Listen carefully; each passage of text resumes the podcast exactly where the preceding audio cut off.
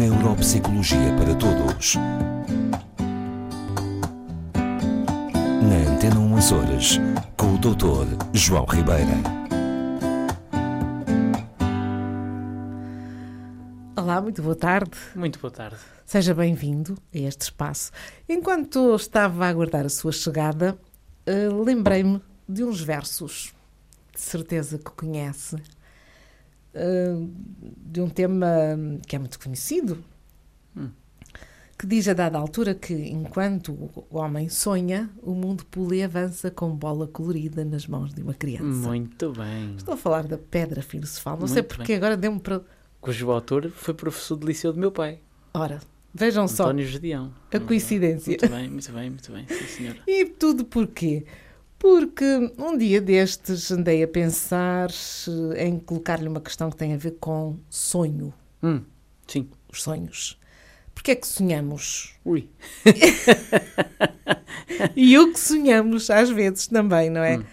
A importância de- de- do sonho e também isto não vem eh, isto não vem sozinho. Eu Hum. recentemente passei os olhos por um artigo de uma revista que falava da importância do sonho eh, na questão da memória, Da embora- aprendizagem. embora- Da aprendizagem. da não é? aprendizagem. Uhum. embora o autor não tenha chegado assim a uma conclusão Pois. única, não é? Sabe, se calhar ainda bem que não chegou, não é? Porque, porque eu acho que os sonhos, eh, além de serem realmente um tema fascinante, são provavelmente dos temas mais complicados de estudar, não é? Eh, Mas os sonhos são, são importantes. Importantíssimos. Isso, disso não há dúvida nenhuma. É por uma questão emocional? Boa. é.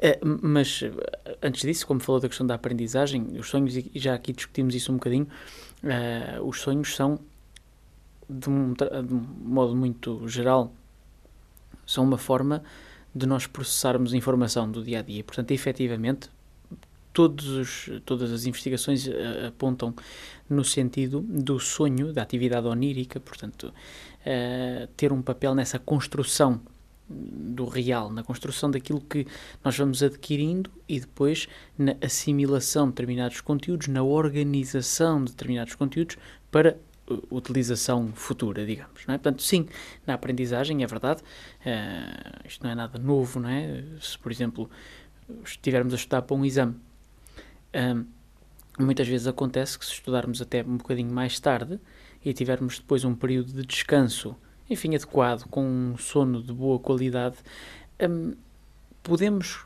partir da noção de que estamos baralhados e acabar, acabar de estudar com a cabeça parece que vai arrebentar e de manhã acordamos como se, por magia, tudo estivesse bem compartimentado e bem organizado. Isto sim, isto é verdade e é verificável e, e facilmente qualquer pessoa se pode identificar com este, com este fenómeno. Já na outra parte, e a sua primeira pergunta, que é porque é que sonhamos? Exato. Pois, eu, eu a resposta que tenho para lhe dizer é porque sim. Porque, sim. É é porque não. é- não, é porque efetivamente somos, hum, estamos montados dessa forma. Nós somos, bom, já agora os outros animais também são capazes, também sonham, também têm atividade eh, cerebral durante o sono, não é?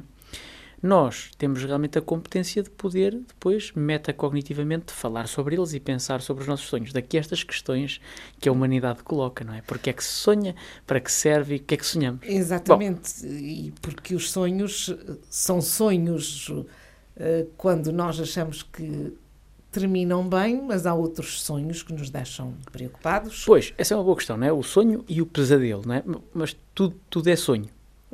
Sonho aqui no termo genérico. Portanto, e toda a gente sonha, mesmo que não se lembre ao acordar. Precisamente, esse é um, isso é um, um facto. Em, todos sonhamos todas as noites. Cerca de 5 a 6 sonhos por noite. Como é Isso é que muito se sabe? sonho. Como é que se sabe? eh, ao fazerem, portanto, eh, por exemplo, a avaliação eletroencefalográfica das pessoas, percebe-se que há nos nossos ciclos de sono, que já falámos várias vezes, os tais períodos de sono REM, não é? Aquele chamado sono, sono profundo. Sim, o sono mais profundo, em que há realmente um movimento eh, bastante aumentado da, da musculatura ocular, mas eh, em termos eh, quase paradoxais, o resto do corpo está totalmente desligado, se tudo correr bem. Há pessoas que têm depois problemas a nível da, da sua regulação do sono e que depois mexem-se durante os sonhos e, de alguma forma, atuam os seus sonhos, não é? Mas regularmente estamos quietinhos, apenas há uma grande atividade cerebral. Ora bem, por isso dizia eu que sonhamos cerca de 5 ou 6 vezes por noite, sempre, todas as noites. O que acontece é, se, há um período de tempo uh, durante o qual, se não acordarmos, é como se não tivéssemos sonhado, não, não nos lembramos. Porquê é que justamente nos lembramos de sonhos, normalmente dos chamados pesadelos? Porque a emoção, e aqui sim, muito interessante, a emoção associada a um pesadelo normalmente é forte. De tão forte que é, faz com que acordemos durante o sonho. E aqui entra um fenómeno que é muito curioso, que é, e que uma maioria das pessoas adultas hum, refere, que é os sonhos recorrentes. Exatamente, era uma questão também que trazia para colocar. Boa. Porque eu própria passei por essa experiência. Eu recordo-me de ter um determinado sonho, quando uhum. tinha para aí os meus nove anitos, uhum. E ao longo da vida ele, esse sonho uh, repetia-se. Uh, a última vez que eu me lembro de ter sonhado, uhum. eu teria para aí os meus 18 anos. Uh, nunca percebi porquê, porque era exatamente o mesmo sonho, no mesmo lugar uhum. e com as mesmas condições. Há, há uma investigação muito interessante sobre justamente o sonho recorrente, os sonhos recorrentes, feita em 2017. E tentam perceber efetivamente porque, para isso é preciso percebermos a mecânica do sonho, a mecânica neurofisiológica e neuronal do, do sonho, hum, e, portanto, e a função do sonho. E essa parte do processamento emocional vem a ser um, uma peça fundamental deste, deste puzzle de, dos sonhos recorrentes. O que, o que parece acontecer é que, bom, nós sabemos que, como eu disse, a atividade cerebral é, é intensa durante, durante o sono uh, e quando sonhamos, o nosso cérebro ativa áreas correspondentes ao tipo de sonho que estamos a ter. Por exemplo, se sonharmos estamos a dançar, ou a saltar, ou a correr, provavelmente vamos ativar áreas mais próximas dos córtex, do córtex motor, enfim, ou se tivermos um sonho que tem uma natureza muito visual, muito contemplativa, vamos ativar áreas do cérebro mais próximas, por exemplo, do lobo occipital, enfim. Mas isto, o que importa muito nos sonhos é justamente a ativação mais profunda do cérebro, nomeadamente do sistema límbico, é?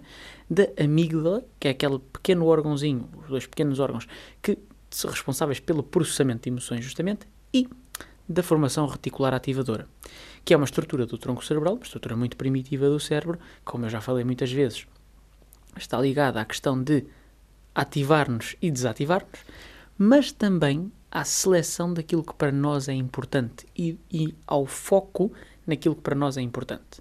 Estejamos acordados ou estejamos a dormir. E é, é, e é, deste triângulo, da amígdala, sistema límbico e formação reticular ativadora, que parece vir a questão do sonho recorrente. E uma das explicações para o, para o sonho recorrente é que há um processamento emocional necessário que não, não estamos a conseguir fazer. O, o, que, o que dizem os autores desta, desta investigação, e um neurologista em particular, diz que se você tem um sonho recorrente, o, o seu cérebro, a sua psique, está-lhe a querer dizer alguma coisa. é curioso. Então, é, traz uma mensagem. Sim, sim. É justamente que há algo que nós, se o sonho é recorrente, há algo com que não estamos ainda a conseguir lidar, não estamos a conseguir resolver. É? Daí este sonho se repetir e ter a mesma estrutura. Senão Passava, passou para outro sonho diferente, uhum. não é? E, e, isto é baseado no estudo de pessoas com stress pós-traumático, em que quando o sonho é sobre aqueles momentos altamente negativos, não é? Por exemplo, situações de guerra, etc.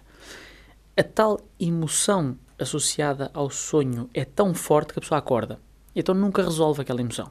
Esta é a teoria que eles têm. Por isso é que o sonho se torna recorrente, porque. Um, Nunca chega a saber-se o que é que aconteceu. Uh, no, caso, no caso, era a proximidade de um, de um carro e ah, eu, eu estar prostrada na estrada. Interessante. E, e, estava a ver o carro aproximar-se de mim uhum, e eu nunca uhum. conseguia levantar-me. Acaba por acordar, acaba e por acordar nesse momento. Pronto. nunca sei se o carro passou, se não passou, se me aconteceu alguma coisa. Isso, parece-me ser muito paralelo a esta questão próxima do stress pós-traumático, em que a emoção do sonho é tão, tão forte que, que a faz acordar. E, portanto, esse sonho nunca estava resolvido. Não, é, pois é como não, se aquele ciclo... Claro, porque... Pode não, claro, não, não, não percebe e nem eu acho que ninguém perceba. Há um conjunto de, de profissionais que estudam psicólogos isso, e, que é? e que, e que se dedicam à interpretação dos sonhos. Eu nunca vou arriscar aí por aí. Acho que é um terreno cinzento, fascinante, já disse ao início, mas muito cinzento e não me meto por aí. A interpretação dos sonhos é uma área. Pois, mas, mas o, nosso, o nosso cérebro, não é? Uh, cria imagens de sítios e de lugares onde, Justamente, exemplo, as daí- pessoas nunca tive- lá estiveram, Claro, é? daí como é que eu me posso atrever a dizer que a Rosa sonhar com o tal carro que vem de Iritaci quer dizer isto ou aquilo? Não sei. Pode, que eu, o que eu sei, certamente, é que pela sua ativação cerebral, quando tinha esse sonho, certamente está associada a alguma emoção. Agora, essa emoção, no seu caso, foi processada com o carro a vir direito a si, na, na situação que descreve.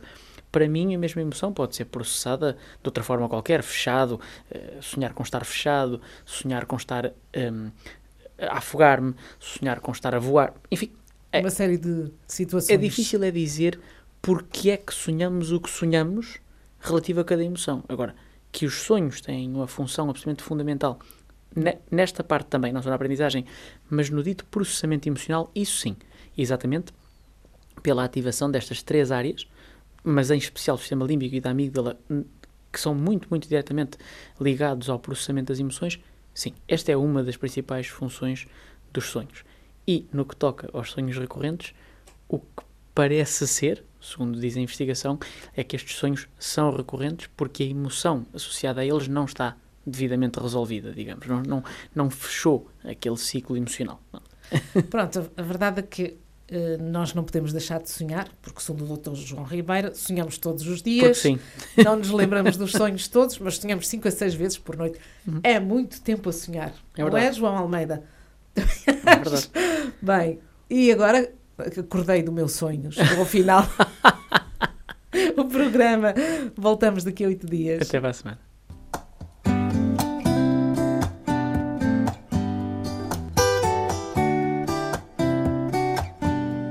Neuropsicologia para Todos.